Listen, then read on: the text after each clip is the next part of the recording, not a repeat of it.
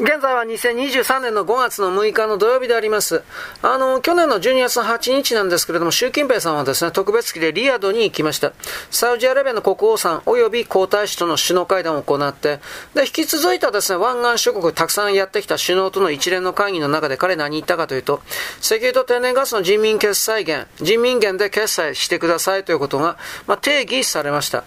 で、表向きの記者会見においては議題にはなってないとして、サウジの外外相はですね、中国の側にまだ時期尚早と伝えたと述べたことになってていますが、これは違う。過去6年間において水面の下では人民元の決済の実現性が話し合われてきております。トランプ政権の時は一緒に付されたんですが、バイデン自称政権がサウジアラビアと対立するようになりましたために、米国とサウジアラビアの関係が急速に冷却化したというのがあります。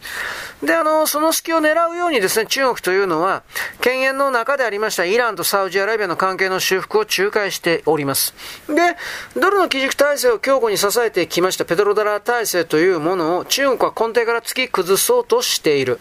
で、この中国の野望にサウジアラビアが応じたとすれば、大規模な通貨戦争になることはま確実であります。欧米に急速な警戒感が広がりました。で、結局これは自称バイデン政権にとっては外交上の大失敗と言える。失敗続きですね。かつてサダム・フセインが大量破壊兵器を保有していたという嘘を流して、米国というのはイラクを爆撃してサダムを吊るしました。リビアには内戦を仕掛けてカダフィを暗殺しました。これは二人ともですね、ペトロダラー体制に正面から挑戦したからと言われています。で、このタイミングを見計らったかのように EU の中国大使がサスチャナモーニングポストのですね、独占インタビューでこれを言いました。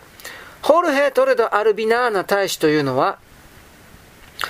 中国政府は発展途上国の債務負担を軽減する手助けをしなければならない。世界の後発、開発、途上国の債務負担の軽減を支援する責任があり、世界の最貧国は2023年中に300億米ドルの債務返済に直面していると述べて続けて、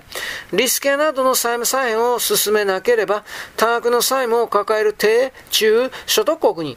長年にわたる債務返済の問題、低成長、過小投資という重荷がかかってくる。というわけで中国の膨張に釘を刺しています。だけど中国というのは一路、一帯一路プロジェクトを強気に推進しておりまして、低中所得国を次々と借金の罠に落とし込んでおります。これはあなたもご存知です。日本は異常な円安で大騒ぎをしておりましたが、通貨の本質的な議論は巧妙に回避されております。つまり言わないようになっている。なんで通貨価値が変動するのかという。固定相場なら安心できるではないかというのは、これは原則論です、実は。これは試みることが、られることがありません。いわゆるグローバリズム的なものが蔓延したからです。1971年まで米国のドルというのは金、ゴールド打艦でした。金と変えることができた。ニクソン大統領が金本位制を離脱して変動相場制に突入の後は通貨が金融商品としての投機の対象になりました。例えば2022年の10月10日、1日だけの取引が1000兆円を超えています。為替相場を決めるような要因というのは第1に金利です。第2に経常収支です。第3が政治状況です。世界一低金利の日本の通貨は売られても買われることはありません。日本経済の自慢でありました貿易黒字というのは資源輸入代金が円安で暴騰したために赤字に転落。特許収入なんかで経常収支はかろうじて黒字だけど円高圧力にはなっておりません。ならば固定相場として金本位に戻せばいいと正論を述べると、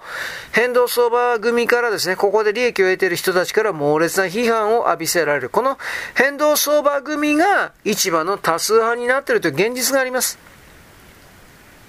米国の借金というのは31兆ドルを、いわゆるですね、31兆ドルを突破しました。これ全部赤字国債で賄ってます。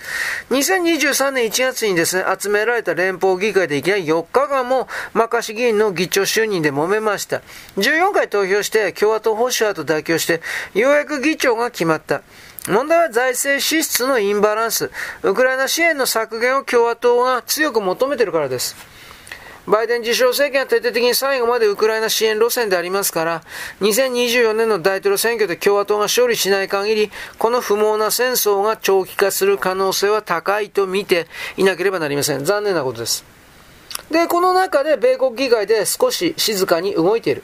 米国連邦議会の会員のですね、アレックス・ムーニー議員が、金本位制再現法案というものを提出しました。たちまち数人の賛同議員が現れています。このムーニーさんというのはウエストバージニア州選出の共和党議員でありまして、熱烈なトランプ支持者として有名。法案というものは財務省と FRB は、すべてのゴールド保有とゴールド取引を24ヶ月以内に公開せよと、これを求めまして、で、その後にですね、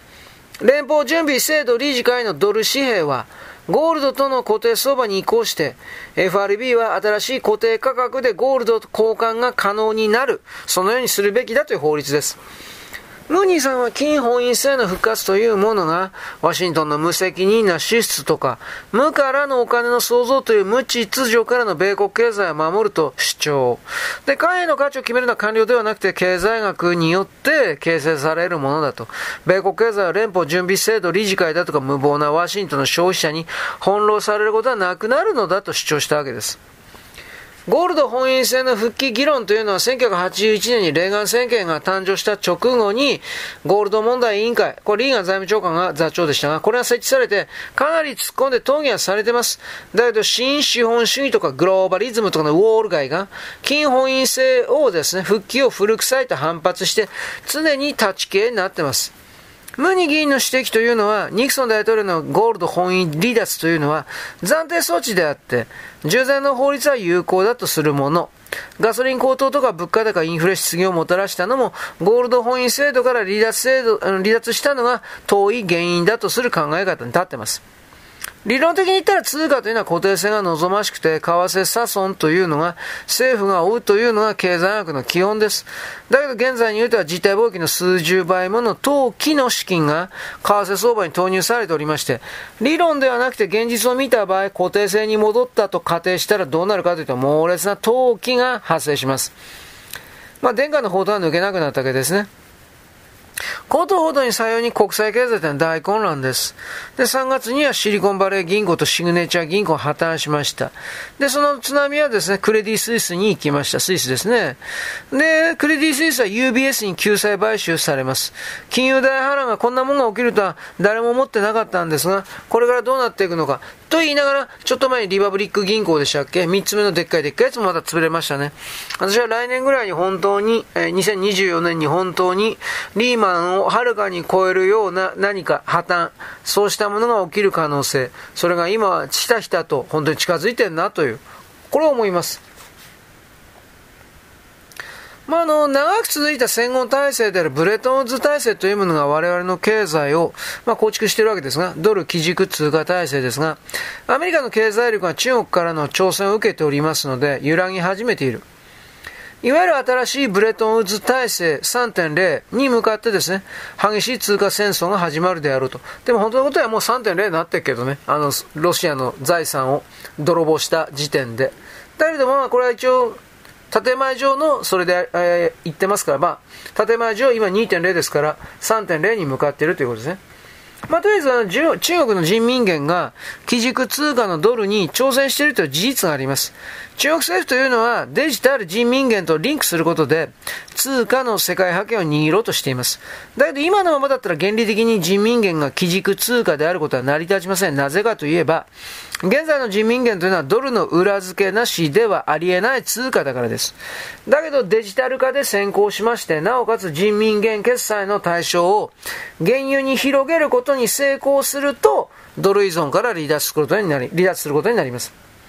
1944年のブレトンウッズから始まりましたドル基軸通貨の体制というのは、ニクソンショックでゴールドと切り離された後に、石油を裏付けとするペトロダラーとなりまして、さらに進化しました。しかしここに来て石油取引の裏打ちに人民元が挑戦する動きが出てきています。そうなるとドル基軸通貨体制が万全であると確信を持って言うことはできない。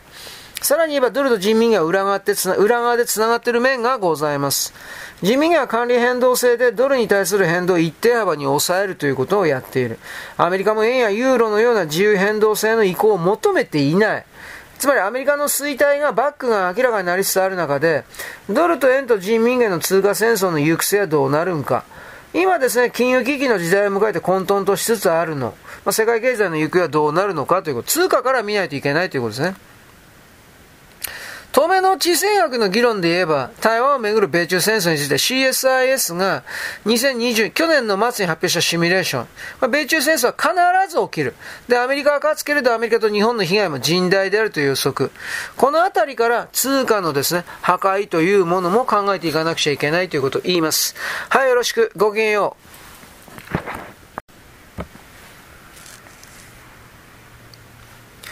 現在は2023年の5月の6日のですね、土曜日であります。あの、戦前における大日本帝国のですね、中国、ソ連封じ込みの一連のですね、計画の中に、幻でありました東トルキスタン独立計画というものがあります。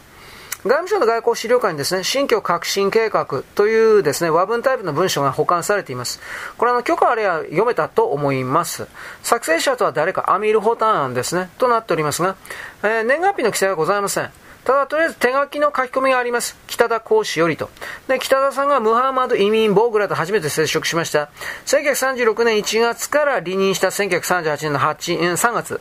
までの2年間の間に作成されたことは間違いない。で、表紙においては外務省の大和局と第一課長の閲覧を示す署名があります。極意の犯行をされております。で、その、まあ、意味っていうのは大体ですね、どうなっていくかというと、東トルキスタンというのは長年にわたってシナの束縛下にあって、シナ政府は我々東トルキスタン人から全ての権利を剥奪してきた。一方、有害な林法ソ連はユカの肝心当局にも援助を与え、また陰では非常に巧妙なプロパガンダを展開して、我々の内部分裂を画策してきた。今や共産主義の脅威は日増しに増大していて、我々に対して大いなる動揺と苦痛を与えつつあるが、我々は共産主義の何たるかを地質していて、それがイスラームないし人間的な生活の破壊を導くものであることをよく理解している。このような状況において協力かつ同情心ある外国政府は、大日本帝国以外になくて、我々は日本からの援助を渇望するもんである。東トルキスタン人は、日本政府による近代的な武器、弾薬、その他、防御に必要な物資の十分な供給を受けることを希望するとあります。もし我々が日本政府の援助によって共産主義のマシから救われるのならば、我々は日本の徳を忘れることなく日本の指導に従って暴挙を思たる国策となすべきことを誓う。最大の機運はできる限り反共宣伝を展開することである。日本の勢力が東トルキスタン国境に達した時に我々は次の通りの措置を取る。東トルキスタン全域において共産派に対し正規ないし不正規な軍事行動を起こす。東トルキスタン人は日本軍と共同作戦を採用し、敵の後方核乱を展開してこれを弱体化し、日本軍の前進を促すよう各種の便益を提供する。我々は日本政府の援助によって共産勢力の圧迫から脱することができた場合に我々の希望は次の通りである。日本政府の援助と協力によってシナから独立した東トルキスタン政府を建設すること。東トルキスタン政府のトップは全国民の中から選出されること。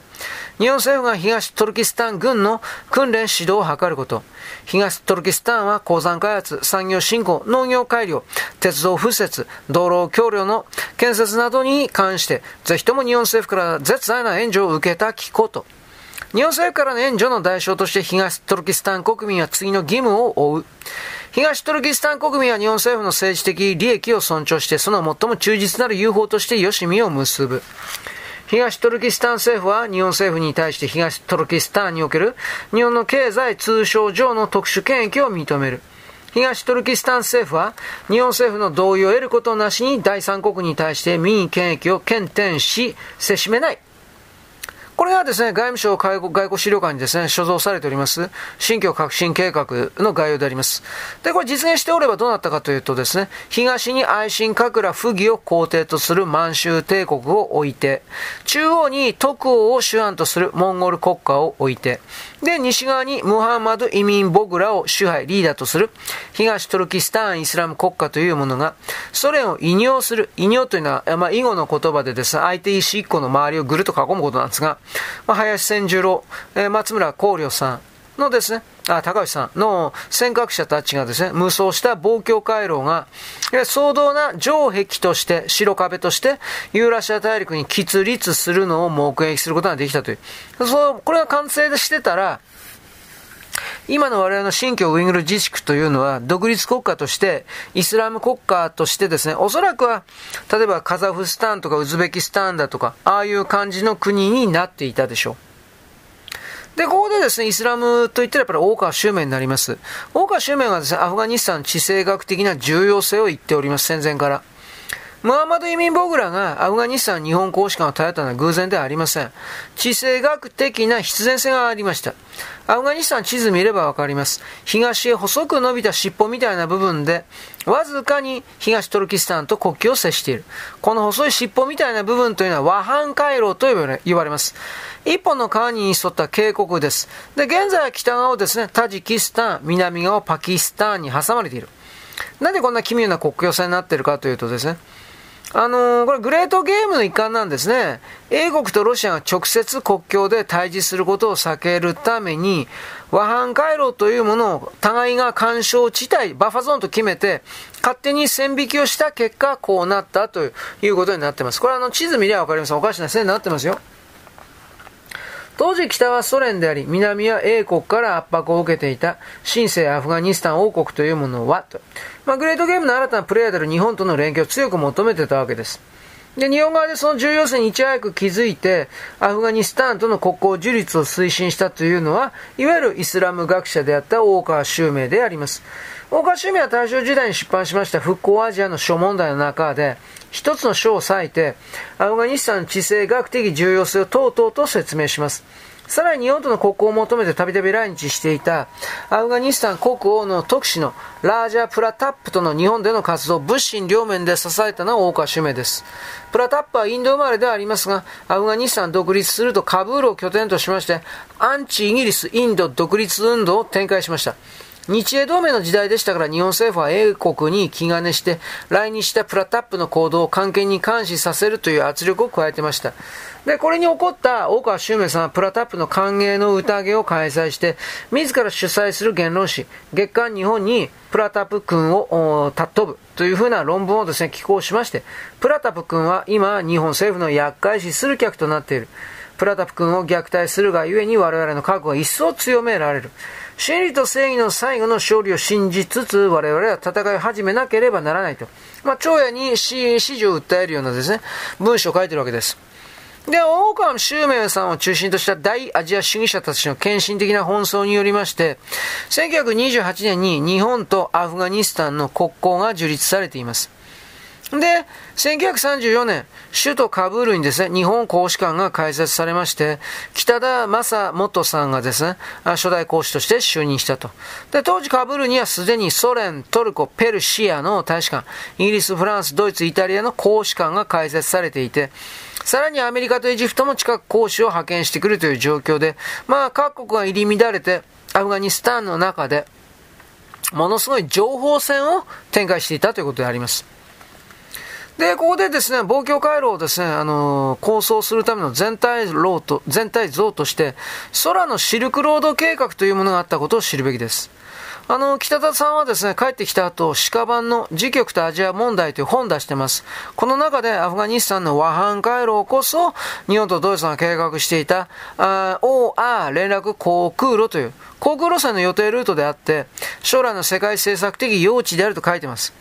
大和連絡空路についてはですね、あの、大空のシルクロードという本が出てます。あの、ヒキさん、ヒキ久夫さんという人が出してます。ヒヒキさんはですね、戦前、満州航空の社員でありまして、関東軍の特務機関と協力しまして、アラシャーンに飛行基地をあの建設する特殊任務に携わっていた人です。で、ちなみに満州航空というのは1932年関東軍が設立した国策会社でありまして、経営陣以下社員の多くは待機軍人。で、引きさん自身も満州航空部隊を除隊したばかりの予備役だった。ヒキさんによれば、王は連絡航空路っていうのは、当時満州航空というのはドイツのルフトハンザ社と提携交渉しておりました、中央アジアの横断航路のことになります。1936年12月ですが、両者の間において日満独、うん、航空協定が調印。で、翌年の3月、この計画の推進を閣議決定したというのは他でもない望郷回路を構想していた思想的源流にいた林千次郎内閣だったということです。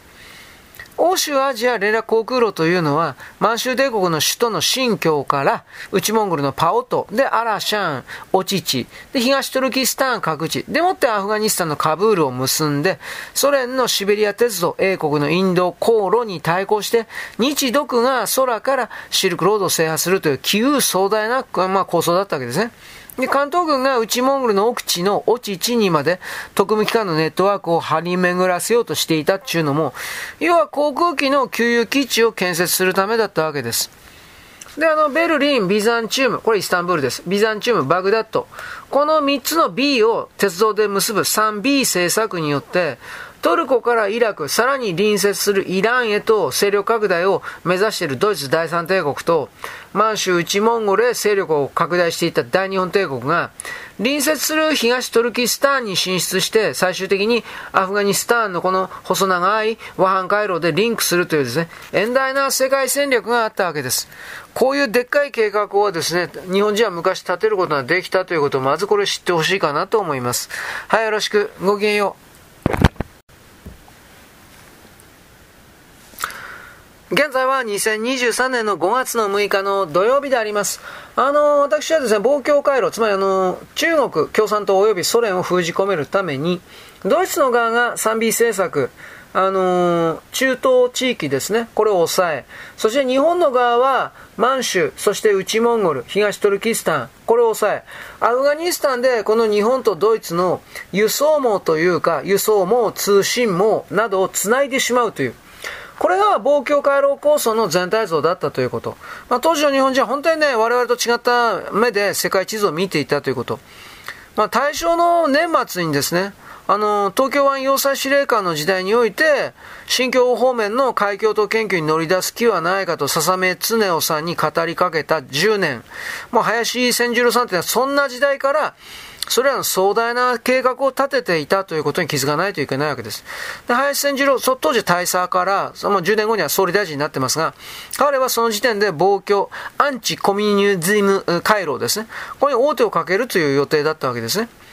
で、大日本帝国時代においている我が国には、中国の孫文、インドのビハリ・ボースとかですね、多くのアジアの革アジアの革命家とか独立運動の指導者が亡命してきておりまして、かくまわれていたわけですが、東トルキスタンイスラム共和国に関係したウイグル人の独立運動家も日本に亡命してきております。ほとんど今では知られておりません。誰かと言ったら、マフームド、マフムード・ムフティ、マフムード・ムフティというウイグルの軍事司令官です。中国共産党の文献におけますとですね、マフムード・ムフティさんというのはトルファンの豪農だったんですが、金樹人に対する反乱に参加しまして、で、その後ホジャニアズの側近になりました。で、東トルキスタンイスラム共和国軍の指揮官を一時務めたわけです。で、共和国が崩壊の後に、マフムード・ムフティさんというのは、新疆省政府軍の騎兵第6師団団長として、カシュガルに駐屯してました。で、1937年4月、突然、部下数十名を率いて、英国領インドのカシミールに亡命。中国共産党の文献においてはその後1939年に来日。日本の支援によって、えー、反トルコ主義アジア代表会議、これを東京で開催しまして、翌年、東トルキスタン民族独立戦闘委員会というものを立ち上げました。まあこれはあの、日本側には実はこの文献ないんで、中国の本当は言ってるかと、本当のこと言っかといいか、ちょっとわかんないです、これ。で、まあ、マフムード、ムフティさんが来日したということ自体は事実です。アフガニスタンの北田講師というのは1937年の5月18日付のですね、機密公伝、佐藤直武外務大臣宛ての機密公伝において、マフムード・ムフティとその弟さんのムスール・バイっていう人が、5月の初めに35名の部下と共にカシュガルを脱出してインド領内のラダックに入って、カシミール州の州の都スリナガルに向かったというふうに報告しています。ちなみに北田さんの公伝においてはマフムード、ムフティのことはマフムード、シジャンと表記されていますが、シジャンというのは師団長を意味しております。北京語のシーちゃんの音訳だとされます。団長ってことですね。で、北田さんはその後ですね、マフムード・ムフティさんがラダからスリナガールの同志に宛てました4月27日付の書簡を入手しまして、その翻訳した文書を5月30日付の佐藤さん、佐藤外務大臣宛ての機密公伝で報告。それによりますと、東トルキスタン西部におけるソ連の影響力の浸透は年々激しくなっていて、これを押しとどめることはもはや困難な情勢で、共産主義勢力が露骨に宗教反対の宣伝を行っているために、ついに脱出を決意して、15名の部下と共にインド国境を越えたとあります。で、その後のマフムード、ムフティさんたちは同棲はどうなったか。内モンゴルのですね、講和領事館の勝野敏夫副領事という人が、1939年の5月8日の有田海将宛ての機密公電において、詳細に報告。上限というのは、バイ・アジージー少佐、セリフ対アフン・ショイという、マフムード、ムフティ師団長の3人の部下です。ウイグル人たちはなんで当時国内のですね、内モンゴルの厚和に滞在していたかということは、これ後で言います。勝野さんの報告書によりますと、バイアジージたちは、1937年の9月にですよ、マフムード・ムフティによって亡命先のインドから南京に派遣されまして、蒋介石に面会して東トルキスタンの救助を訴えました。で、ソ連との関係悪化を恐れるだけの蒋介石にしかし失望してですね、助け、助けなかった、蒋介石は。で、交渉を打ち切って上海に移って現地の日本総領事館と接触するという流れに入ったわけです。インドに滞在してましたマフムード・ムフティさん自身も、ボンベイの日本領事と極秘に接触して、日本への渡航の可否を相談。日本領事は本書に紹介したところ、都実を許可する回答がありましたんで、マフムード・ムフティさんというのは1939年3月の2日、まあ、イギリス関係の監視を逃れてボンベイを出港しまして、4月1日に神戸に上陸、同6日に東京に到着。で、その後の日本で、あの、活動しましたけれども、これはあの、勝野さんはですね、一切報告書出してないです。多分秘密的なことやったんでしょうね、これきっとね。ただ、この、おそらくは、各他のアジア諸国の運動家たちと頻繁には会っていたであろうと。ウイグル独立運動の主要人物とかそういうものの名簿がいろいろありまして、我々ウイグル民族の目的というのは新疆省内におけるウイグル民族の独立にあるのだと。すなわち日本の援助を受けて新疆省内においてソ連の赤色勢力に反撃して、これを徹底的に相当殲滅して、ウイグル民族の政権を樹立せんにあたってですね、全世界の海峡等に向かい、まあ、新疆省におけるソ連共産勢力の横暴、非人道的な圧迫行為を訴えて、共産主義を撲滅するためには海峡との反共戦線を、まあ、構築しまして、で、果敢なる反共産主義運動を展開せんとするにありと。それしかないんだと言ってます。我々ウイグル民族が一日も早く日本の援助を得て、新疆省をソ連の赤色勢力より奪還する日の速やかに到来することを熱望するものだと。将来日本人が実質的に打倒共産戦を起こしたる際は、必ず我々ウイグル民族は民族は日本と協力しまして、ソ連と戦うということを誓うもんである。まあこれ宗教関係者ですからね、イスラムの人がやっぱり無神論の側に立つことはちょっとできないですよね。また外務省にある外交資料館では、東トルキスタン代表マホモット・モフェティ。これは、うん、変な文字になってるけど、これはムフティのことだと思います。モヘイティになってるけどね。まあ、大日本帝国政府外務大臣有田八郎閣下宛ての要望書っていうのは所蔵されています。日付は後期2600年です。3月27日。これは1940年のことですね。我が東トルキスタンは断じてシナの領土にあらず、石化シナと死山決河の大決戦を観光し、我らのために、しかし祖国独立戦の再来を図る亡命の身を帰国に託せる我らのために、万行の道場を寄せられ、今日以後、国際暴挙陣営の一翼、アジア民族の一員として、武神両面にわたって全幅のご支援を与えられ、我ら民族の独立保全をして、東亜新秩序の一礎石たらしめられんことを懇願する。で、ソ連の後ろを立て当ててですね、東トルキスタンを制圧していた漢人の軍閥、中国人ですね、えー、再生成の圧政と共産主義勢力によるイスラーム弾圧を嫌いまして、インドに亡命したウイグル独立の運動家たち複数というのは、反共という価値観を共有する日本を頼りまして、その支援家による独立を期待するようになったという流れです。まあ、あのー、要望とか要請を見ればわかるんですが、ウイグル人たちはソ連、中国という二大の強国、強敵と戦うために、自らの意思で、あのー、主義主張に基づいて、日本の支援を求めたという形になります。だこれは日本の帰らしするっていうのはウイグル人の自主性を無視して、民族としての誇りと尊厳を侮辱することになるわけですが、これを誰がやってるのか、中国共産党が今でもやってるわけです。あの、マフムード・ムフティたちの亡命ウイグル人と深く関われた日本人の一人に、竹之内、あ、竹内か、竹内義則さんがいます。竹内さんってのは1982年に国立国会図書館におけるアジア・アフリカ資料通報のですね、第20巻にですね、一応書いてます。ウイグル族との出会いと思い出という回想記を出します。これオンラインで読めなかったかな。で、それによりますと、竹内さんとは戦前、満鉄の調査部の北京事務所で勤務していた調査局、調査員でありまして、イスラムの慣習とアラビア語の研究をしていたんですが、1940年頃から満鉄の調査部が実施していたシナ光線力調査、調査の一環としてウイグル問題を担当するようになりました。竹内さんによりますと、マフームド・ムフティさんの部下が上海の日本総領事館に支援を求めてきたので、日本側というのはマフムード・ムフティさんを15名の部下と共に極秘裏に来日させた。この時受け入れ先になったのは、防共回路の思想的源流、林千十郎陸軍大将が会長を務めている大日本海峡協会であったわけです。で、マウムド・ムフティさん来日したのは1939年4月。で、その時の、その年の11月に大日本海峡協会主催によって東京大阪の百貨店で海峡兼展覧会が開催。海峡兼展覧会記録で、えー、来庁者名簿が掲載されておりますが、筆頭のイエメン宗教大臣とその従者に続いて、東トルケスタン元士官マホメット・モフティ以下9名のウイグル人の名前が書かれているわけです。だからこの辺りからその、あの地域における独立感はですね、日本と緊密な連絡を取って、巣は独立だというふうな準備をしていたという流れですね。昔の日本はもっともっとダイナミックに、今よりももっとダイナミックに動いていたという、そういう方です。よろしく、ごきげんよう。